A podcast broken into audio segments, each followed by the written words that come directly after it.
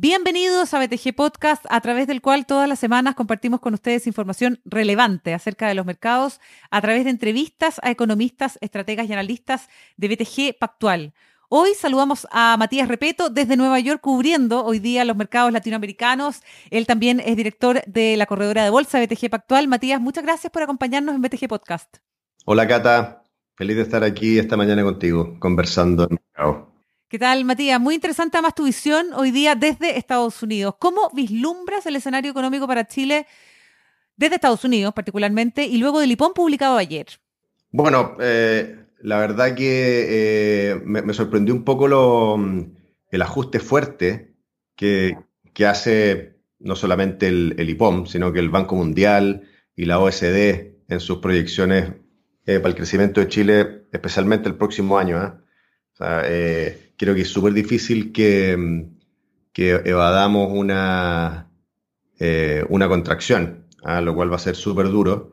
Y, en un momento en que por un lado eh, las holguras de Chile están súper apretadas, eh, el contexto internacional claramente no es no, no, apoya mucho, salvo el precio del cobre. ¿ah? Yo creo que ahí ese puede ser el, salvavidas de, Chile, por lo menos para para que, para que el aterrizaje no sea tan duro ah, en, estos próximos meses.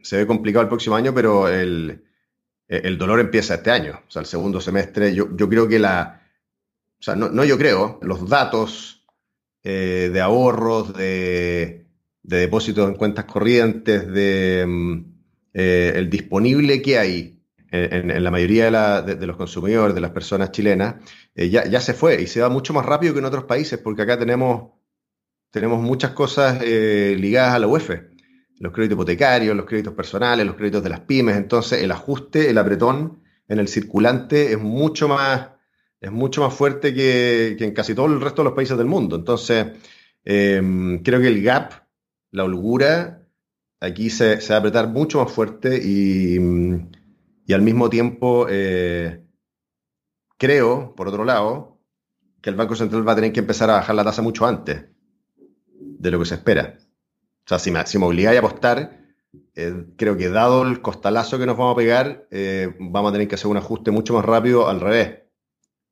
Entonces eso también, por otro lado, esos espacios son holguras. Tenemos el cobre, tenemos la tasa que ya subió mucho, que está muy alta, demasiado alta y una inflación que depende todavía más de lo que, pasa afuera que de lo que pasa en Chile, porque en Chile ya sacaban. Yo creo que las presiones inflacionarias, más allá de las indexaciones de los salarios, eh, ya ese, componente ya no, va a influir tanto de ahora en adelante.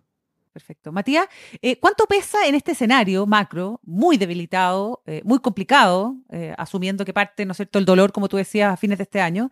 ¿Cuánto pesa en este escenario la discusión constitucional? A ver, todo esto va a pasar, estaría pasando igual, eh, con o sin discusión constitucional. Em, el problema es que nos quita, eh, nos quita holguras y nos quita posibilidades de recuperación más rápida en el mediano plazo. Porque en este momento nadie, y hace, ya hace bastantes meses o años, eh, la, inversión en Chile se ha debilitado mucho y no hay nadie que va a invertir antes de saber qué es lo que va a pasar con la, con la constitución y más allá de eso, eh, qué es lo que va a pasar después. Yo, mi teoría eh, es que la inestabilidad o el malestar mm, no, va, no va a pasar con un apruebo o con un rechazo. Vamos a seguir enredados. ¿Ah? Es cosa de ver las encuestas y, todas las propuestas que se están haciendo. O sea, ya está claro que pase lo que pase, vamos a tener que seguir reformando y, y, viendo qué, va a pasar y, discutiendo nuevas leyes y eso claramente no es bueno para la inversión, porque el principal problema de la, nueva constitución es que cambia la forma de hacer negocios, de hacer los negocios en Chile, o sea, qué es lo que había que hacer antes versus lo que hay que hacer ahora. Y nos vamos a pasar años para saber finalmente cómo se van a hacer los negocios. Y eso claramente eh, no es pro inversión. Ah, no es que se haya acabado la inversión, pero van a exigir un retorno mucho mayor que el que había antes. ¿Ah? Y cuando eres un país chico, eh, que queda lejos además, eh, y, que está pasando por momentos súper conflictivos socialmente, eh, lo que tienes que hacer es justamente lo contrario. Tienes que atraer inversores, ser más atractivo que el resto. Entonces, por ese lado, el, futuro se ve bien, bien complicado. Matías, tú dices cambia la manera de hacer negocios. ¿Cuál es el pulso que están tomando los inversionistas de eso, con tu mirada hoy día más global, más desde Estados Unidos? Ese es justamente el problema, porque los inversionistas, los inversionistas de portfolio y los, de, y los reales, eh, para ellos Chile es chico. Es un porcentaje muy pequeño de lo que pueden hacer. por lo tanto, simplemente lo dejan de ver le quitan prioridad. ¿Ah? Em, y eso es bastante triste porque antes era al revés. Entonces, la verdad que para ellos no es un tema tanto como para nosotros, obviamente que para nosotros tenemos el 100% de nuestra vida acá. Entonces, siempre te dicen que los locales son más pesimistas que los internacionales, claro, porque los internacionales, Chile en un portfolio latinoamericano pesa un 5%. ¿Ah? En, un, en un portfolio de, global de mercado emergente, Chile es un 0, algo. Entonces es más fácil simplemente no pescarlo y esperar a, que, a ver qué es lo que va a pasar. No hay mucho que perder. El único que pierde somos nosotros. Es como la discusión del litio. Es como la discusión del litio ahora, que si va a ser estatal o privado, eh, si, van a haber expropiaciones por, eh, eh, por terrenos indígenas. Y la verdad que Sokimich, por ejemplo, pagó 800 millones de dólares en impuestos el primer trimestre. Si sigue este ritmo puede pagar más de 3 mil millones de dólares en un año en impuestos. ¿Por qué no tenemos dos, tres, cuatro Sukimich?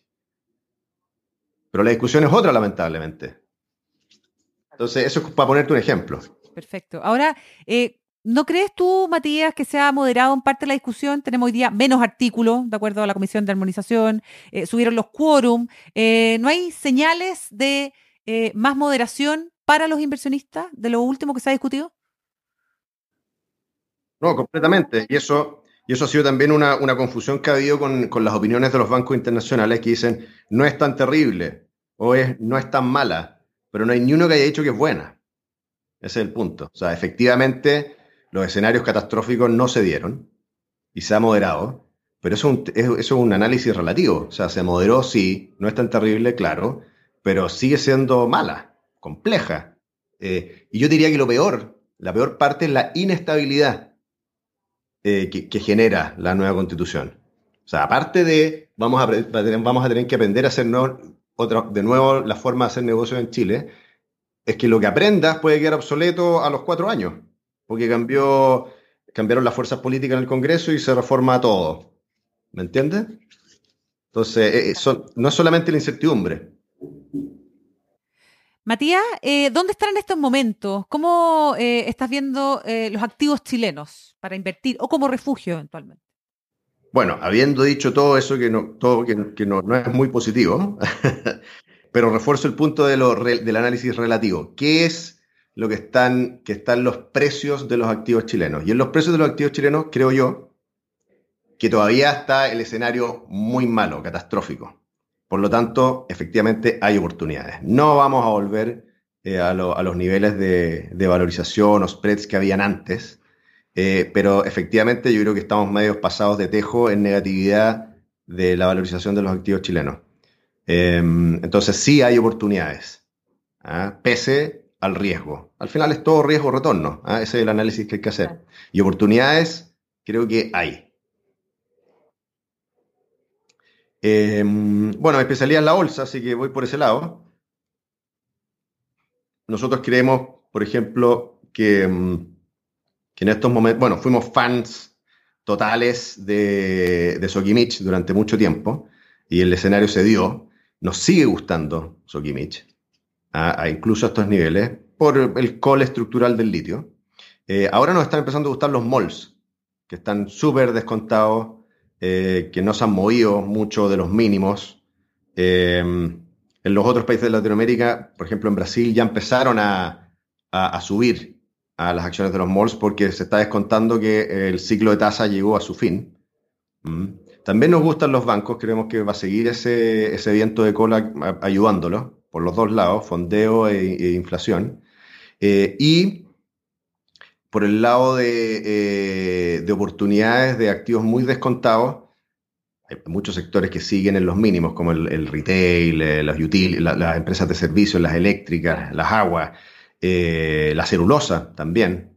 Creo que ahí vale la pena correr algo de riesgo y tener algo de exposure a esos sectores, porque de nuevo, las valorizaciones son muy bajas. La bolsa está transando a menos de nueve veces PU. ¿ah? Eso incluye a Sokimich. y el valor libre también, a una vez valor libre. Si sacas Sokimich te queda menos de una vez valor libre.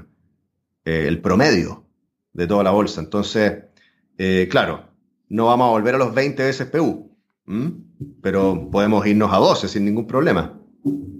Matías, mencionaba dos eh, sectores específicos, forestales y utilities. Eh, ¿No ves riesgo asociado a lo que pueda salir de la eventual nueva constitución en el sector de servicios básicos y en el sector forestal? Completamente, completamente. Y justamente por eso están, están en estos niveles. Pero, pero tendría que salir algo muy malo para justificar los niveles actuales. Y la verdad que yo creo que varios de los escenarios extremos ya, ya no están. Ya, o sea, igual hay oportunidad. O sea, si salen las cosas que se están discutiendo ahora o, sigue ese ruido, no hay mucho más que puedan caer. O sea, está el escenario, están los escenarios bastante malos. Y creo que también no hay que olvidarse que hay, bastante flexibilidad. ¿eh? Yo creo que es difícil eh, predecir qué es lo que va a pasar finalmente, cómo se van a ajustar al nuevo escenario si es que se aprueba eh, la constitución.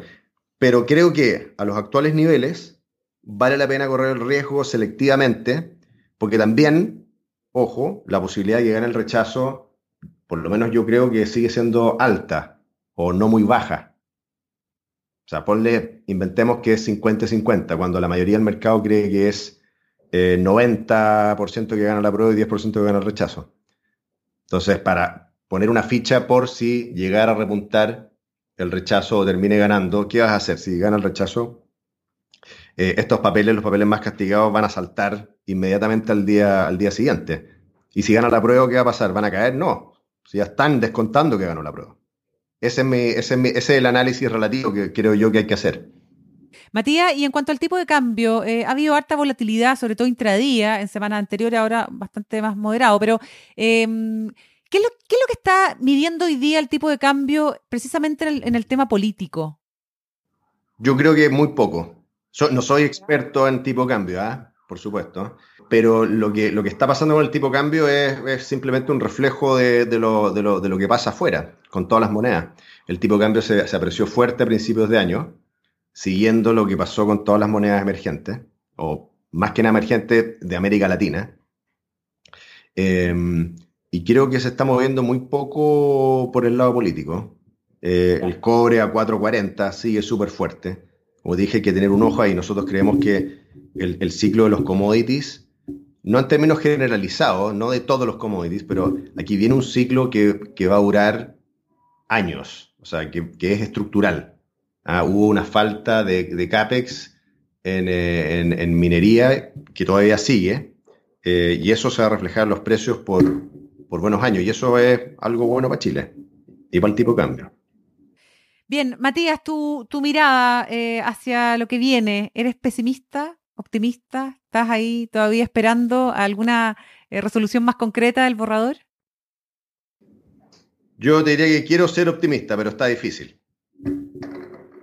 Por el lado de la, de la constitución ya claramente eh, es difícil tener fe en que va a salir algo bueno estamos ya todos concentrados en que salga lo menos malo posible. Y eso, y tenemos un país polarizado, de nuevo, cuando venimos de un país que tenía un 80% de consenso en algo, volvimos de nuevo a estar casi mitad mitad.